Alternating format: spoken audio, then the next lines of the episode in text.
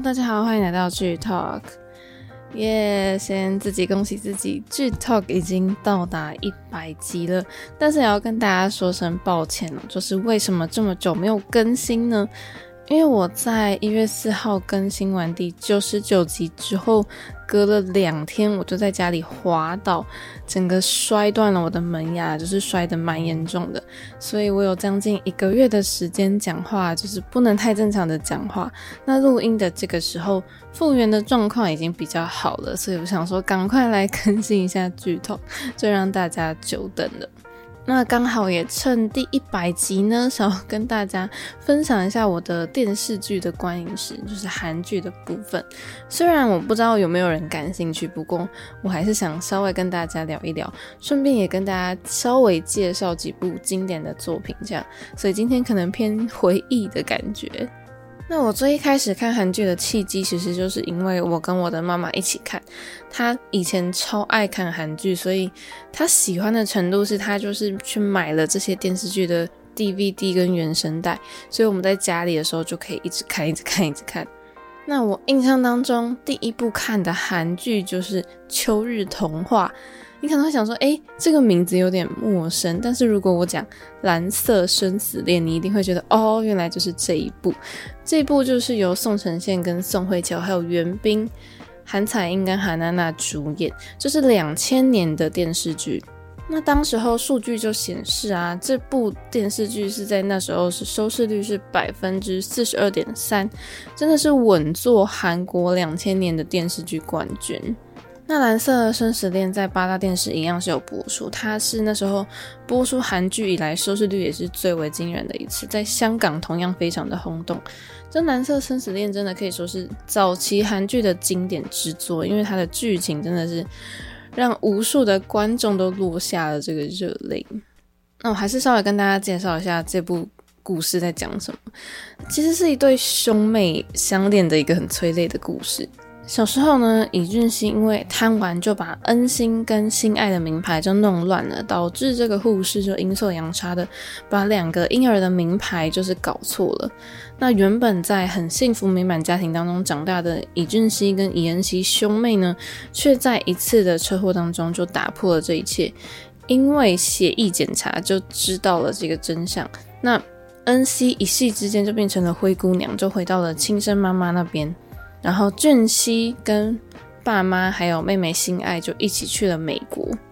那长大之后的俊熙呢，就再一次回到了跟恩熙就是一起拥有美好回忆的地方。但是在一次因缘机会之下，就巧遇了长大的恩熙嘛。那这时候恩熙其实正在被一个富家子弟泰熙就是猛烈的追求当中，所以再一次见到俊熙，他才明白说，哦，自己原来其实就已经深爱上他了。但是，呃，就不只是停留在以前的那个兄妹情。但是这时候，他也看到说，诶，俊熙身边其实已经有一个人了。再加上这个时候，恩熙知道自己罹患了血癌，所以他就毅然决然的要离开这个俊熙。那在俊熙知道了这一切的真相、一切的情况之后呢，他就很自责，然后就跑到医院去看恩熙。但是恩熙这时候的病情就是已经很恶化了。然后还常常会昏迷这样子，但是恩熙就决定出院，然后他就跟俊熙一起在美术室，对，就是美术教室，就是走完剩下的日子。这部剧真的是非常的催泪，当时真的是每个看完就是一定必哭，然后就觉得天哪，这个恋情真的太虐了这样子。所以我真的第一次认识的韩国演员就是宋承宪跟宋慧乔，诶，那因为宋承宪像。哦，我后来看他的剧应该是二零一八年的那个 Player，还是前一年的 Black，有点忘记了。然后像 Player 到现在，你看他第二季也是去年又开拍了，所以时隔了十几年再看他演戏，就觉得说，哎，就是宋承宪怎么都没有变，他都长一样哎。然后宋慧乔的话，我一开始看的其实都是她成名时期的作品，像是这个《蓝色生死恋》嘛，就是两千年的时候，尹锡悦导演他挑选了一些新人，包含宋承宪跟元彬作为主演，那其中当然也包括宋慧乔。那当时就是这部剧开始在星期一、星期二晚上播出的时候，上映之后，观众对于这部剧真的是好评如潮，而且收视率是不断上升。而且就是呃，这个故事的结局就是恩熙就死掉了嘛，然后宋慧乔她饰演这个崔恩熙，最后她在俊熙的背上就是离世的结局，真的是创了非常高的收视，就是好像达到四十六点一。那这部剧的风潮真的是让剧中的主角就走红，宋慧乔当然也是，所以她在二零零一年的这个百想艺术大赏就获得了观众票选的人气。人气上，所以真的是人气非常高。那时隔五个月呢，宋慧乔的第二部主演的电视剧《情定大饭店》也是播出了。那虽然当时宋慧乔在这部剧的戏份没有比其他三位主角多，就是金圣友、裴勇俊跟宋允儿，但是这部剧受欢迎的程度还是非常高，那也为他带来一定的名声跟成功。所以就顺势可以讲到我有印象的第二部韩剧，就是《情定大饭店》，是二零零一年的。其中我其实特别想讲的就是宋允儿，因为宋允儿其实也是因为《情定大饭店》把她的事业推到很高峰。她当时饰演的一个酒店的经理嘛，然后跟裴勇俊饰演的角色就相恋，也是得到大家的喜爱，然后这个也成为她的代表作之一。因为宋允儿她在剧中的就是那个套装的打扮，然后跟她很粗心大意的那种很单纯的个性，就是深入观众的心，就是成功塑造了一种傻大姐的形象。所以这部剧嗯也曾经在台湾啊、日本或者韩国其实掀起热潮，然后所以就让她获得就是亚洲地区的知名度。哦，这部剧也是第一代韩国职场剧的始祖啦。然后在二零零九年的时候，宋允儿就跟那个。呃，他的先生就举行婚礼嘛。那婚后呢，其实宋女儿短暂的没有拍呃电影跟电视剧，就是可能主持一些综艺节目而已。那我觉得他婚后再度复出另一个全盛期，就是那个《The K Two》。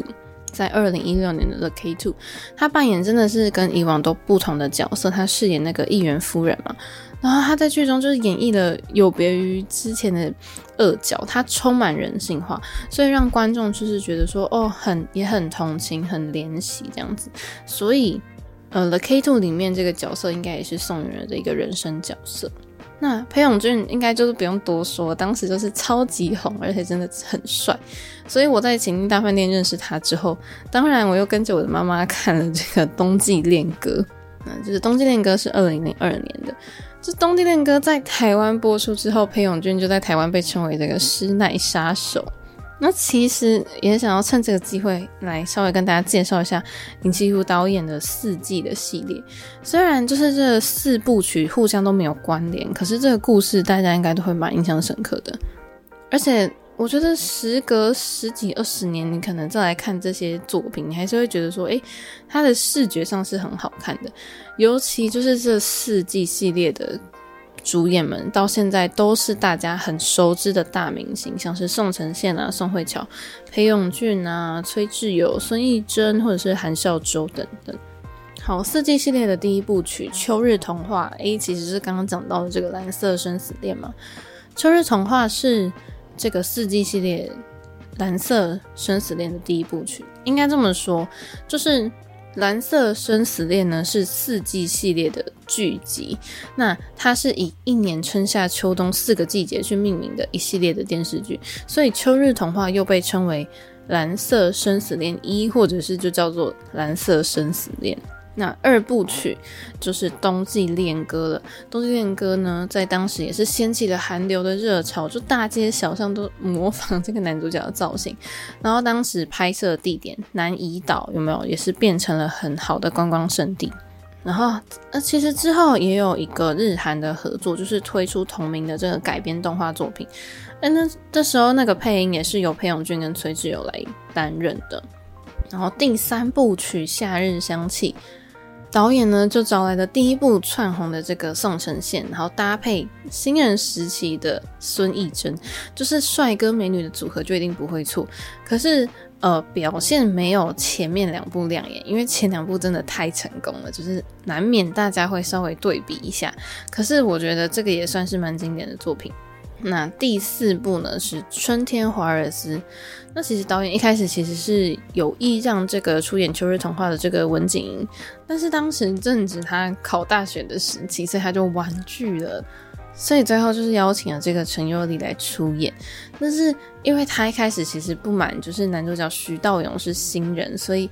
很多次的跟剧组就是要求要换角，但是引起了导演的不满，所以最后女主角人选就改由这个当时还是新人的韩孝周来担任。但是最后反而就是两位新人男女主角的演技反而擦出了不少火花，就是四季系列就是这样子。所以其实我一开始看的都是就是尹锡武导演的这个作品，也觉得还蛮有趣的。好，那接下来呢，我就看了这个《大长今》，是二零零三年《大长今》这部剧，就是由那个李炳勋导演来指导，女主角是由这个李英爱来饰演。这部剧在就是亚洲地区播放的时候，就掀起那个、啊、长今热嘛，就带动了这个韩剧的一个。观看的热潮，这部剧在全国超过九十个国家都有播诶，然后在世界各地就是你知道，就是传播了韩国传统文化的那种韩流的感觉。然后当时拍摄《大长今》的地点，当然也是成为大家去旅游的一个观光景点。那这部剧它是改编自同名的小说，是以朝鲜王朝第十一代国王中宗时期一位叫做长今的医女为主线，然后去展开他的故事。我想大家应该都看过这部电视剧嘛，就是女主角徐长卿，就是她的妈妈朴明依呢，她原本是御膳厨房的内人，那她的爸爸是宫廷军官，但是因为小时候因为呃种种复杂的原因，就是接连失去了她的双亲。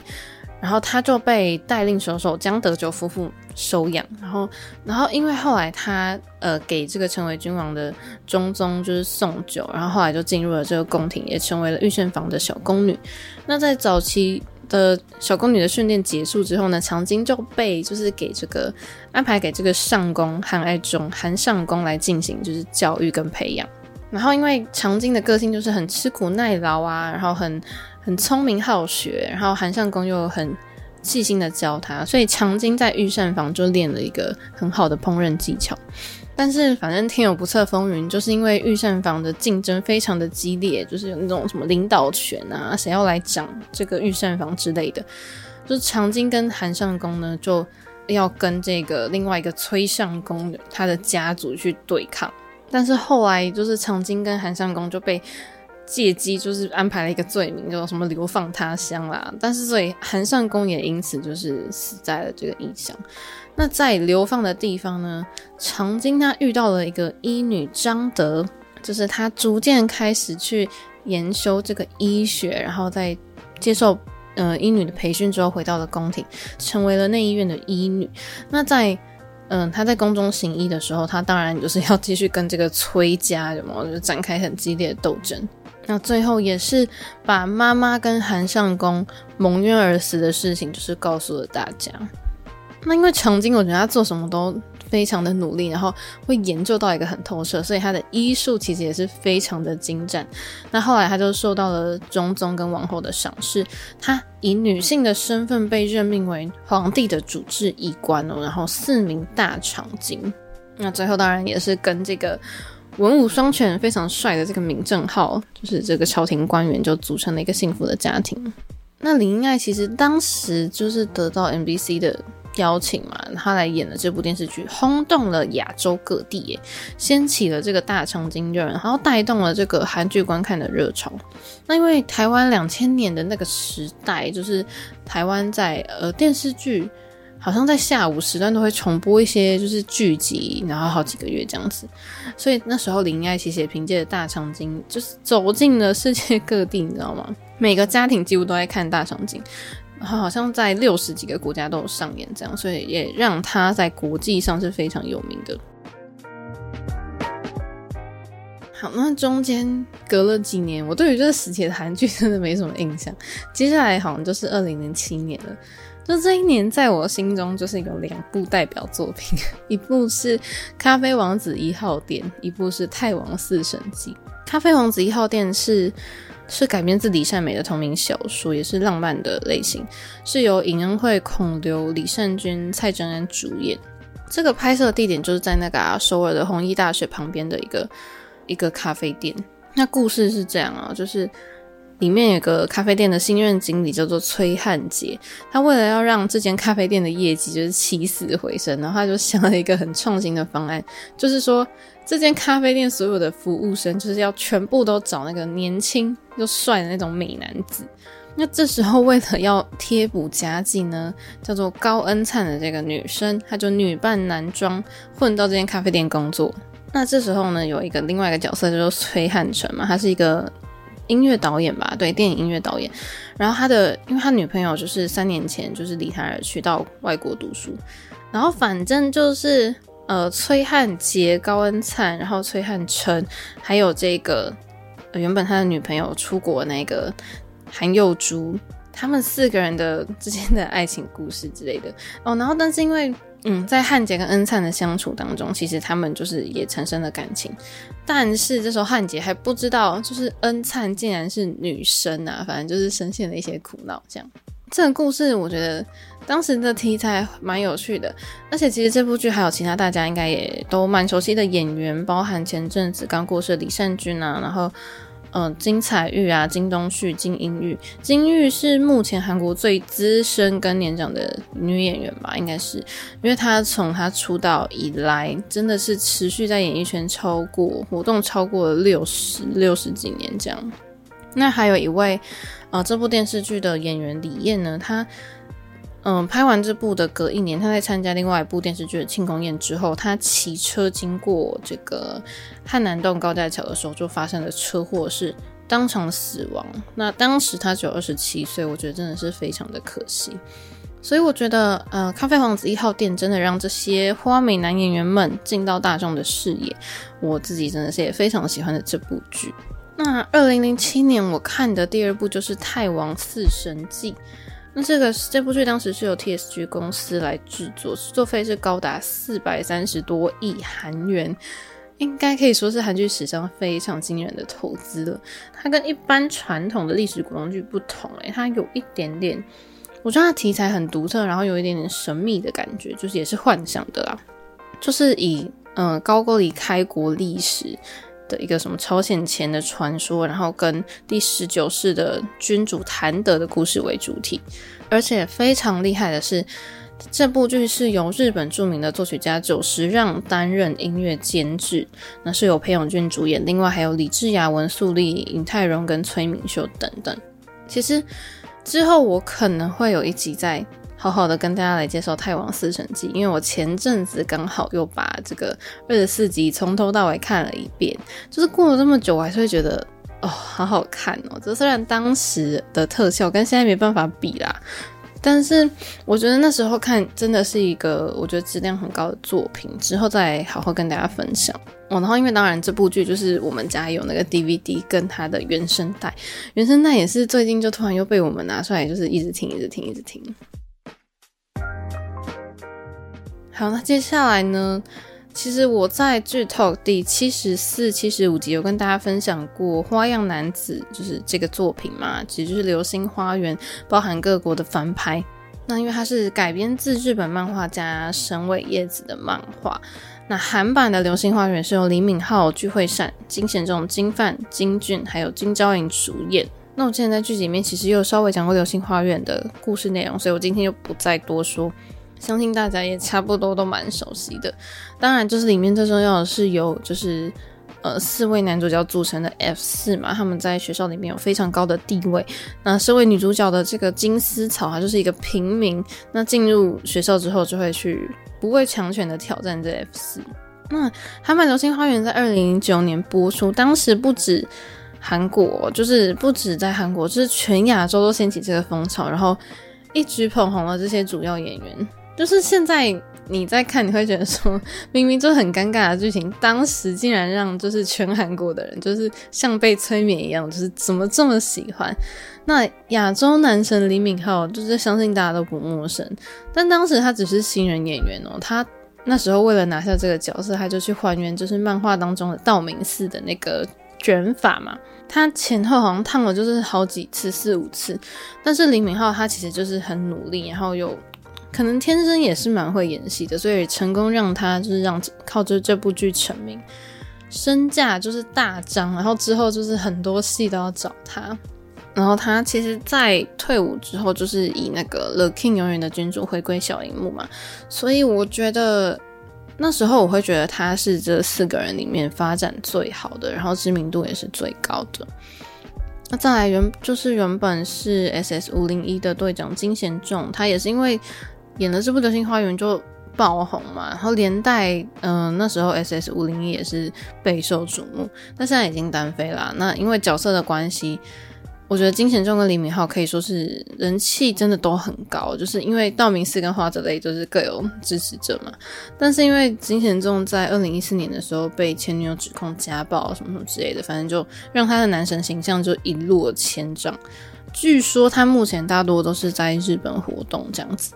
接下来金范呢，他从这个韩剧《搞笑一家亲》出道之后，他演的这个《流星花园》也是爆红。现在当然他也在戏剧圈里面非常的活跃。嗯，当然就是因为他帅气的外表，所以他其实也是常常有绯闻。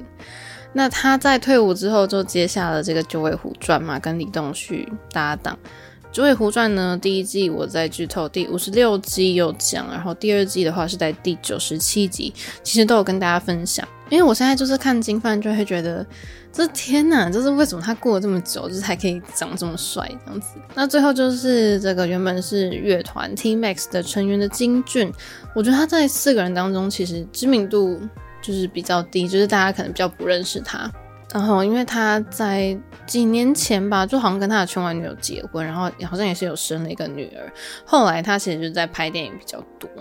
那同一年呢，我也很爱的作品就是《原来是美男》这部剧，是由朴信惠、张根硕、李弘基跟郑容和来主演，那是由洪氏姐妹来担任编剧哦。因为这部电视剧里面就是这些角色都很有个性，然后那时候就是以一个 idol 就是偶像的一个题材，就是蛮热门的，所以真的也是引发了不少讨论。那因为那时候剧情的要求就是。制作组真的主办了两场，就是真正的那种迷你演唱会。然后因为这些主演们他们也都参与了原声带的演唱，然后就在亚洲掀起了一股热潮。因为剧中组成了一个虚拟的团体叫 Angel 嘛，人气非常高，不止捧红了这部剧的主角。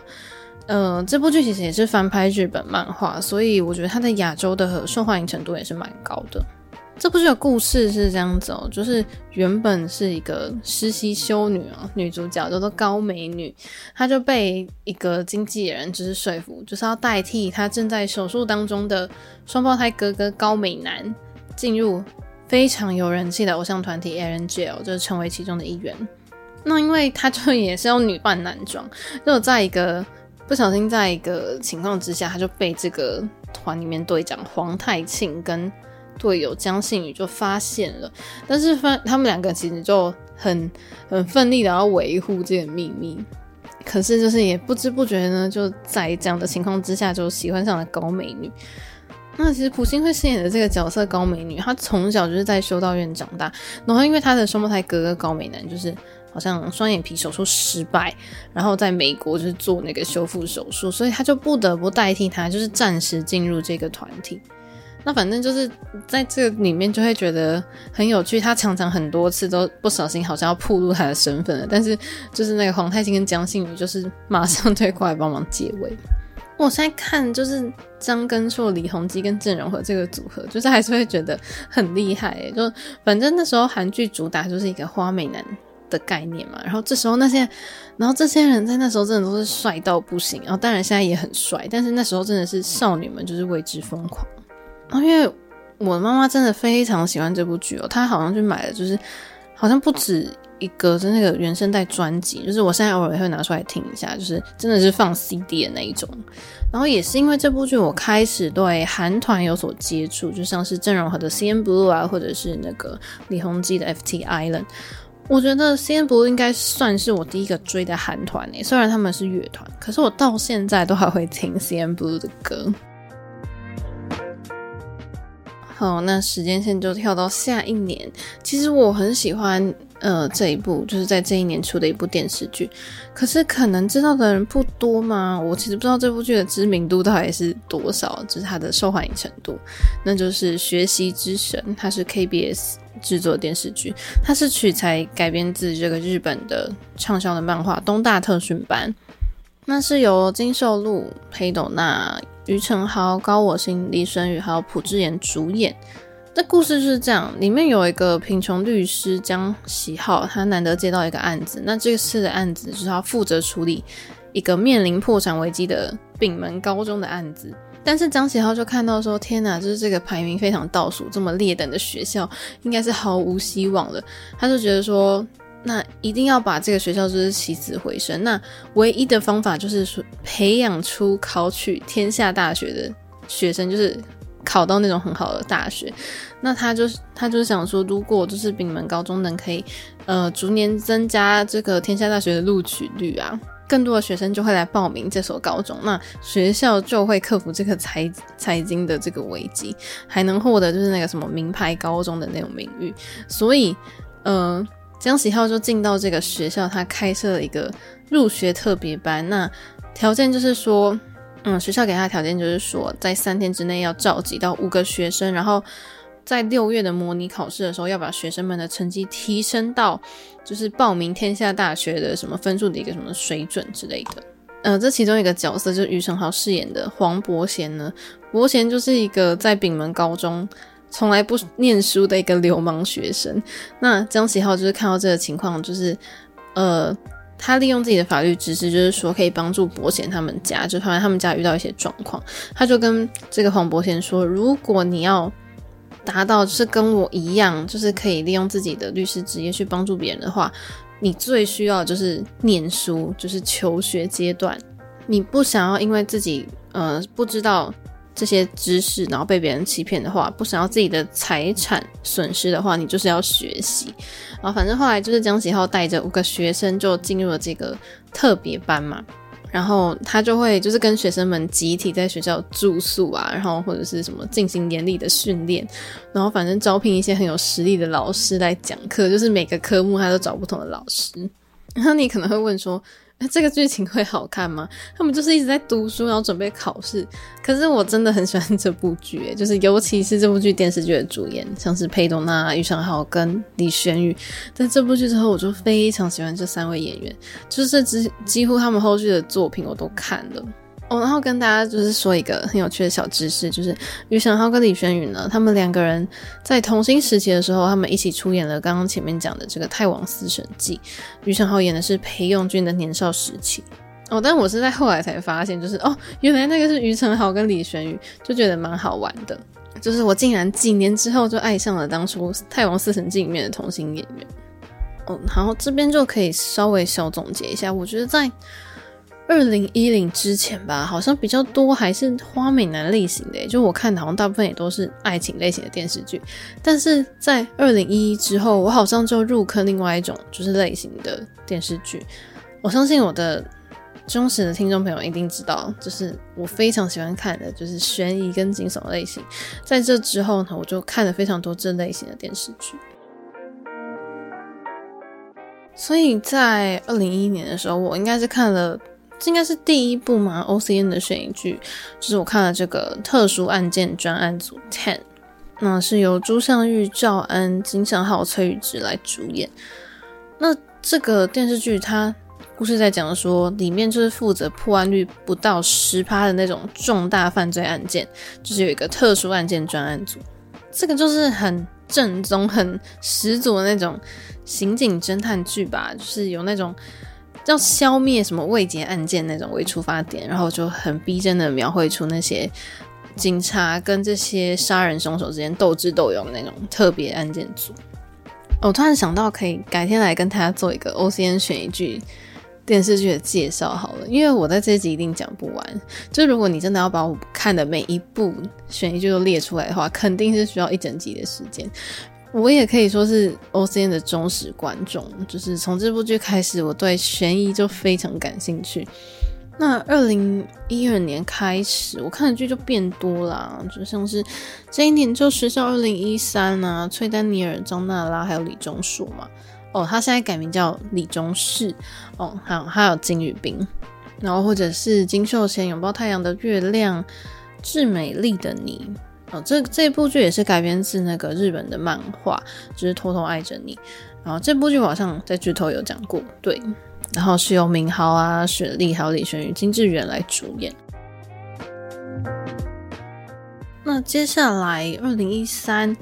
这一年比较红的就是《主君的太阳》啊，《继承者们》这样子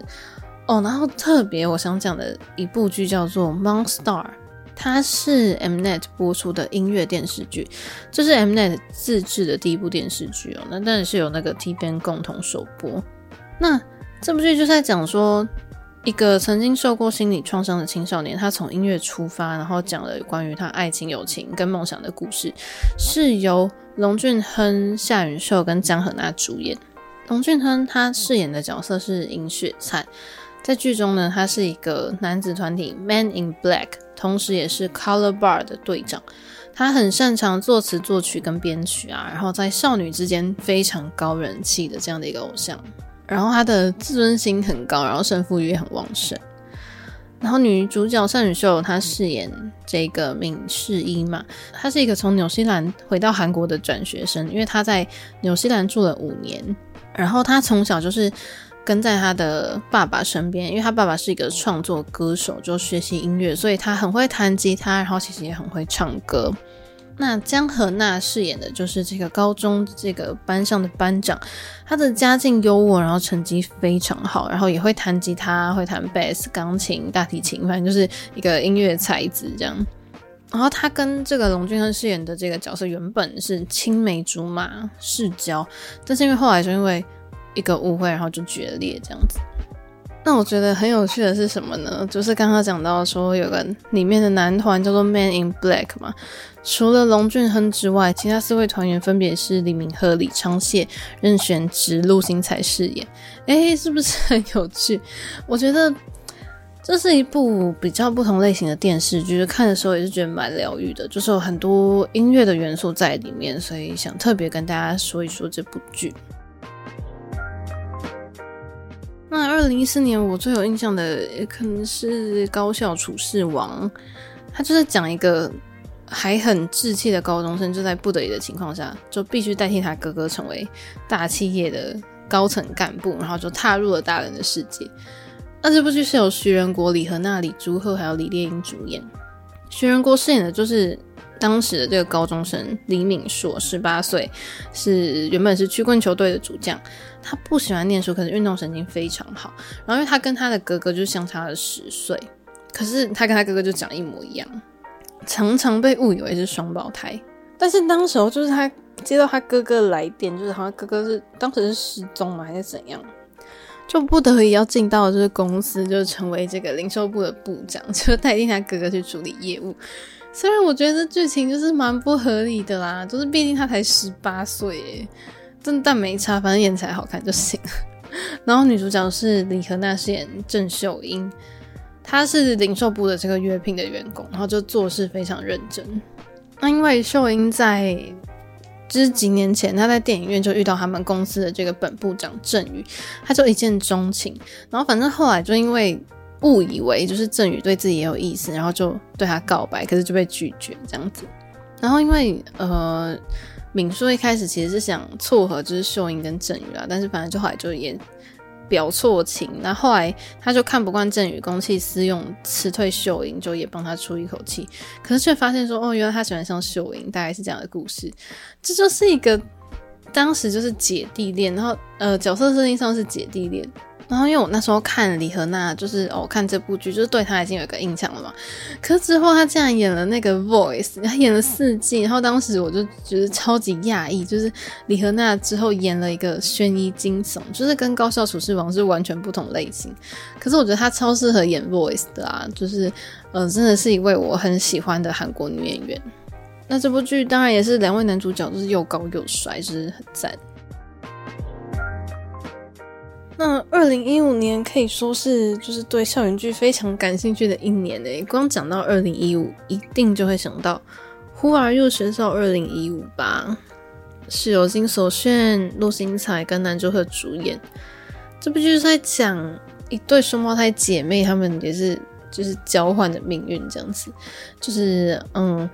妹妹李恩菲因为同学就是霸凌她、欺负她，选择自杀，但是他就是有点失忆，但是意外的继承了他双胞胎姐姐的身份，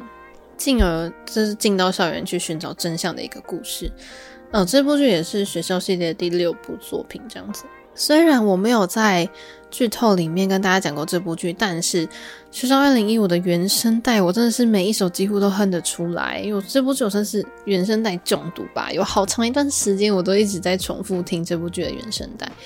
那因为三位主演也是因为这部剧大红啊，金所炫就是被称为国民妹妹嘛，然后也是被大家说是最美童星。她从二零零七年出道到现在，带来了很多经典的作品。那她在这部剧里面又一人分饰两角，真的是演技备受肯定。因为二零一五一定是非常热门的一个青春校园剧，其中当然精彩的看点就是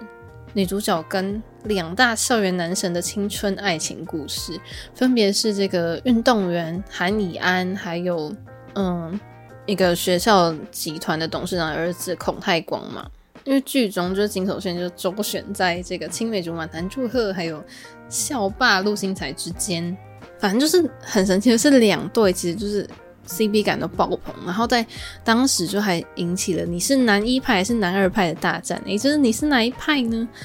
我觉得我那时候比较喜欢韩以安吧，现在可能还是我还是会选韩以安哦。然后接下来还有就是我一定要说就是橘子果酱。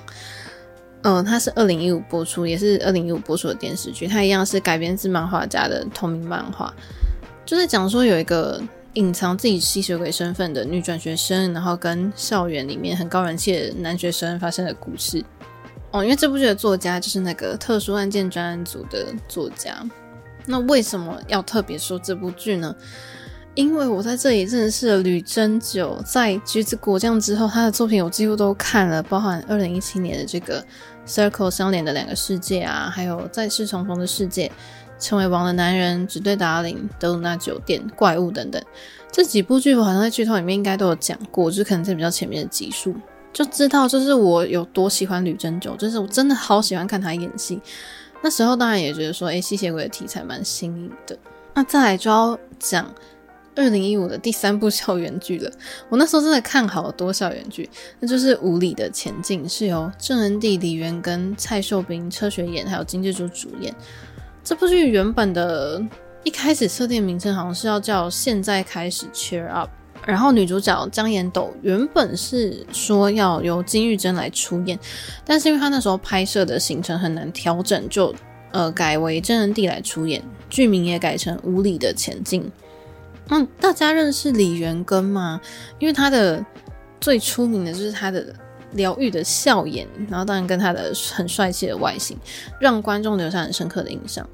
然后在剧中，因为他跟就是恩地就是一起出演嘛，两个人其实都有很好的表现。那李元跟他出道的作品就是当时候非常热门的二零一二年的《拥抱太阳的月亮》，他在剧中饰演男主角的贴身护卫的少年时期。之后，他终于在这部《无理的前进》担任男主角了，所以是想稍微跟大家推一下李元根啦。然后，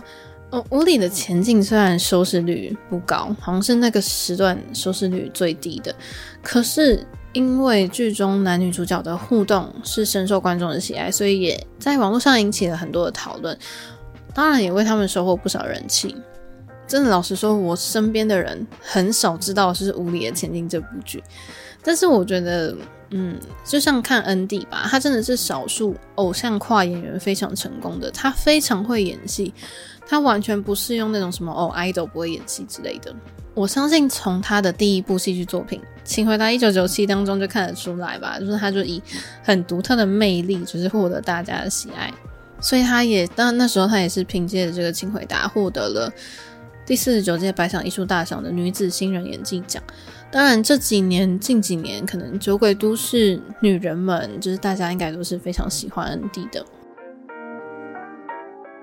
就我也蛮奇怪的，就是如果有某一个这个时期有某一部电视剧，就是大家都非常推荐，每个人都在讨论的剧，我反而就会没有兴趣。像是《太阳的后裔》，嗯，但这部剧后来我还是有去看，但是我是隔了非常久，就这几年才去看，就并不是当时候追的。还有什么任意依恋啊、云画的月光、花郎等等。哦，但是特例应该就是《举重妖精》，因为我就是奔着男主角去看的。不过确实就是《举重妖精》金福珠非常的好看，他是以韩国以前这个举重国家队的选手，就是张美兰，他以他为原型，然后剧中就是有一个一直在追求金牌梦的举重运动员金福珠，嗯、跟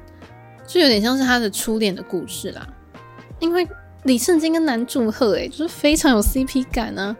然后因为二零一七年的时候，嗯、他们就被拍到说一起出去玩嘛。后来就两个人也是有承认说，哦，就是在谈恋爱。但是才就是相爱四个月，然后就因为工作太忙，然后就分手。反正不管怎样，我觉得当时候在《举重妖精》里面，他们给大家的 CP 感真的超甜。那二零一六其实在我心中还有一个代表作，那一定是《月之恋人》步步惊心力，它是改编自中国的原创小说《步步惊心》嘛。嗯，当然还有大陆也是拍了同名的电视剧，是由李准基、李智恩跟姜河娜主演。那其实因为这部作品它是根据嗯、小说跟电视剧翻拍。但是韩国的故事在讲说，一个生活在二十一世纪的女生高夏珍，她某天为了解救一个溺水的小男孩，就跳进湖中。但是溺水的同时发生了日全食的现象，反而所以她就穿越了，穿越就是附身到了这个呃